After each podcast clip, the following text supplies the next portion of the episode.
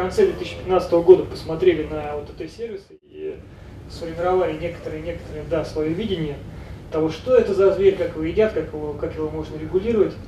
Поэтому я вам не буду рассказывать про частоту, я вам буду рассказывать про ТТ-сервисы. Простите, если что, что не так.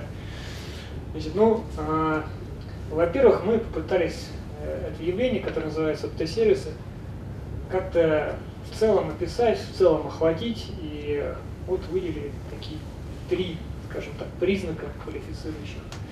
Это заключается в том... Как ему отойти? Как скажешь? Как скажешь?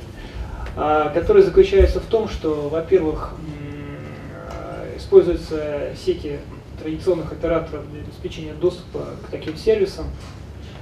А вот ТТ операторы, как правило, не строят собственную, скажем так, связную инфраструктуру. Понятно, что они там могут размещать CDN и прочие штуки, но это, а, наверное, нельзя назвать полным пониманием сети связи. И, соответственно, у абонента необходимо приобрести доступ в интернет, чтобы пользоваться такими-то сервисами доступ приобретается традиционным оператором. Ну и поэтому, резюмируя, можно сделать вывод, что ТТ-сервисы – это деятельность ТТ-провайдеров по обеспечению обмена информацией или доступа к контенту поверх сети интернет. Ну, собственно говоря, то, что называется over the top. А с точки зрения как раз абонента или с точки зрения услуги, скажем так, а, можно вот эти сервисы э, охарактеризовать как заменители традиционных услуг связи, но или иных услуг, которые так или иначе используют и распространяют информацию. Большие группы получаются. Первое, это, конечно, а, заметили традиционных услуг операторов, это месседжинг и голос. Вторая большая группа – это распространение контента, то есть можно сказать, что, наверное, это близко к каким-то квази-СМИ, наверное. И третье – это различные там офисные приложения, хранение данных, социальные сети и так далее. Из этого следует на самом деле один большой вывод, что регулирование ТТ-сервисов, будь оно появится, да, а, наверное, можно говорить о том, что оно уже по большому счету есть, потому что они все занимаются деятельностью, как я показал уже, в той или иной существующей сфере. Значит, регулирование должно быть, соответственно, дифференцировано в зависимости от содержания такой деятельности.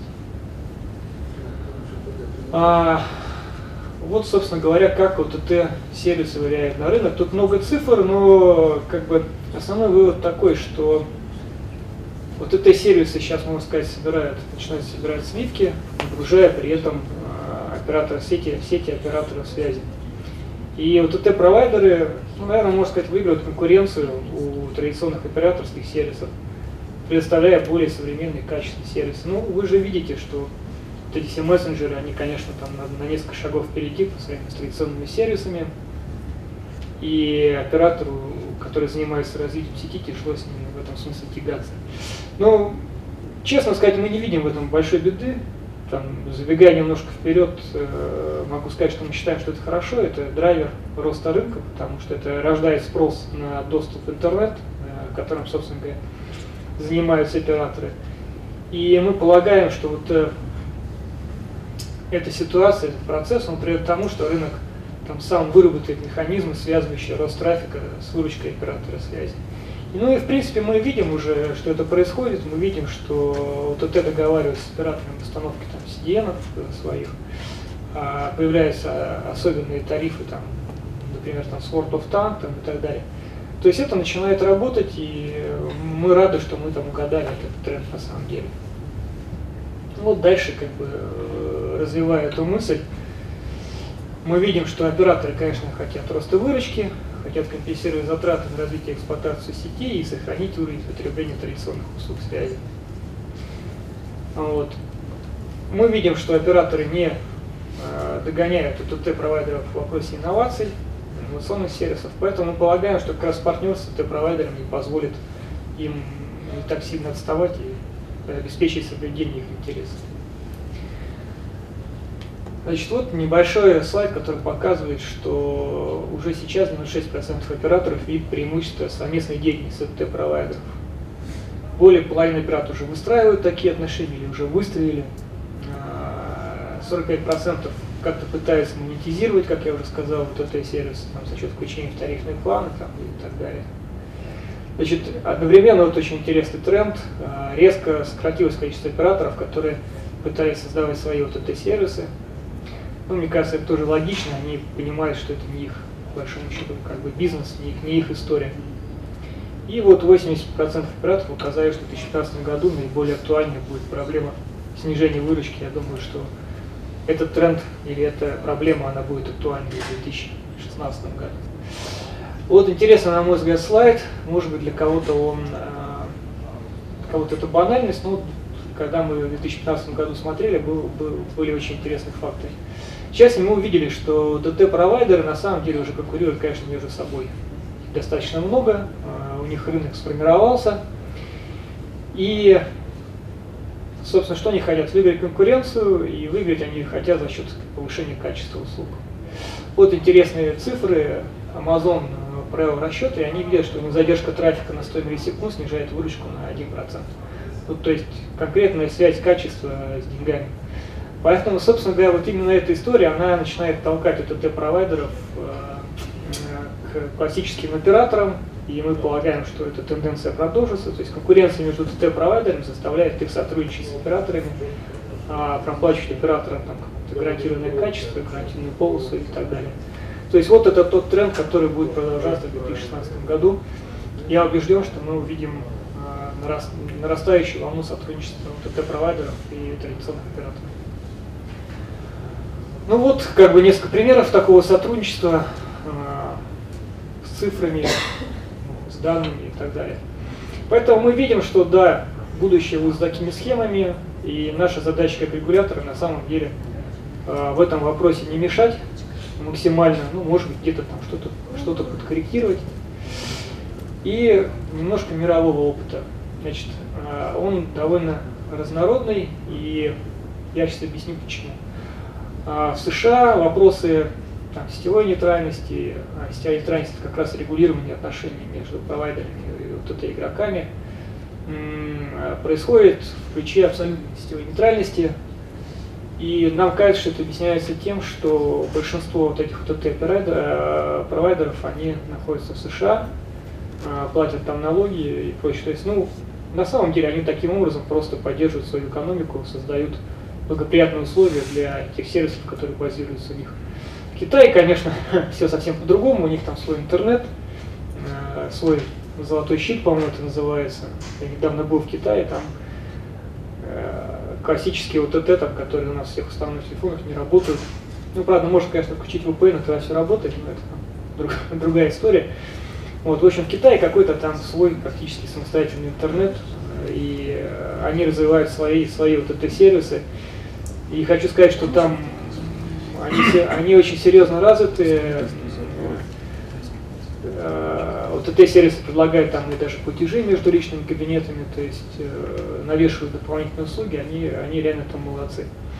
Значит, Европа сначала двигалась э, в фарватере, скажем так, США, но сейчас они, понимая, к чему это приводит, а это приводит к тому, что американские компании начинают выигрывать конкуренцию европейских, которых в принципе не так много.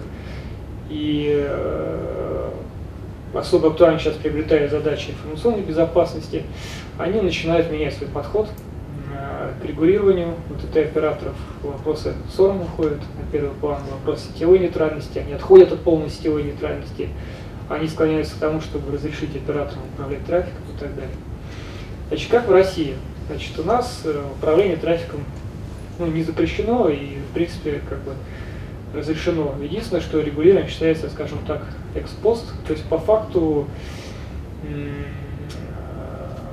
это регулирование почему-то считается в рамках антимонопольного законодательства, я там об этом чуть попозже скажу. У нас мало своих игроков, к сожалению.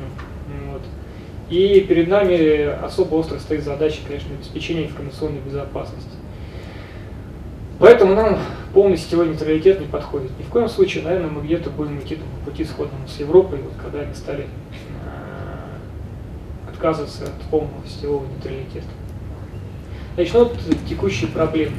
Значит, отсутствие вклада в экономику стороны э, граждан, которые оказывают услуги. Я призываю этот пункт понять правильно, не в том ключе, что надо все запретить, а в том ключе, что мы бы хотели, чтобы а, у нас собственные игроки появлялись, и они могли бы там свободно, свободно развиваться, чтобы на них не налагались какие-то неподъемные требования, При том, что понятно, что если мы налагаем серьезные требования здесь, то компании, которые зарегистрированы в Люксембурге, их просто не выполняют, и за счет этого выигрывают конкуренцию. Поэтому вот первый пункт надо понимать таким образом, что мы как раз против жестокого регулирования, мы только за самое необходимое. Значит, э, наверное, ТТ-провайдеры не в полной мере обеспечивают э, какие-то темы, которые необходимы для защиты интересов граждан. Персональных данных, спама, ну, спам в последнее время э, вопрос, мне кажется, решен, можно его легко заблокировать в любом мессенджере, то есть ну, тут, наверное, не, не видно проблем. И третий вопрос, конечно, это то, что Т-провайдеры плохо взаимодействуют в части САРМа, ну, опять же, персональных данных. И непонятно, куда потребителям жаловаться в случае, если их права нарушены. Они зачастую жалуются там, к нам или к традиционному оператору. Что, что делать последнему, совершенно непонятно. Вот. Эти проблемы, да, должны как-то решаться в правовом поле. Вот об этом чуть-чуть дальше. Значит, а, этот слайд а, развивает тезис про то, что вот эти сервисы абсолютно разные, и то, какой деятельностью они занимаются, собственно, определяет подход к их, к их регулированию.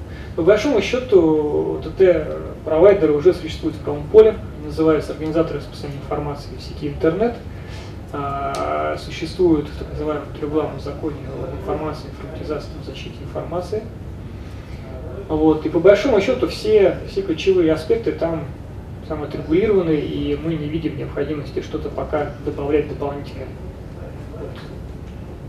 основной вывод этого слайда такой, что в связной части а, регулирования ну, пока достаточно. Там даже есть требования по САРМу и все прочее. Надо посмотреть, как это работает, и только потом думать о том, чтобы что-то поправить.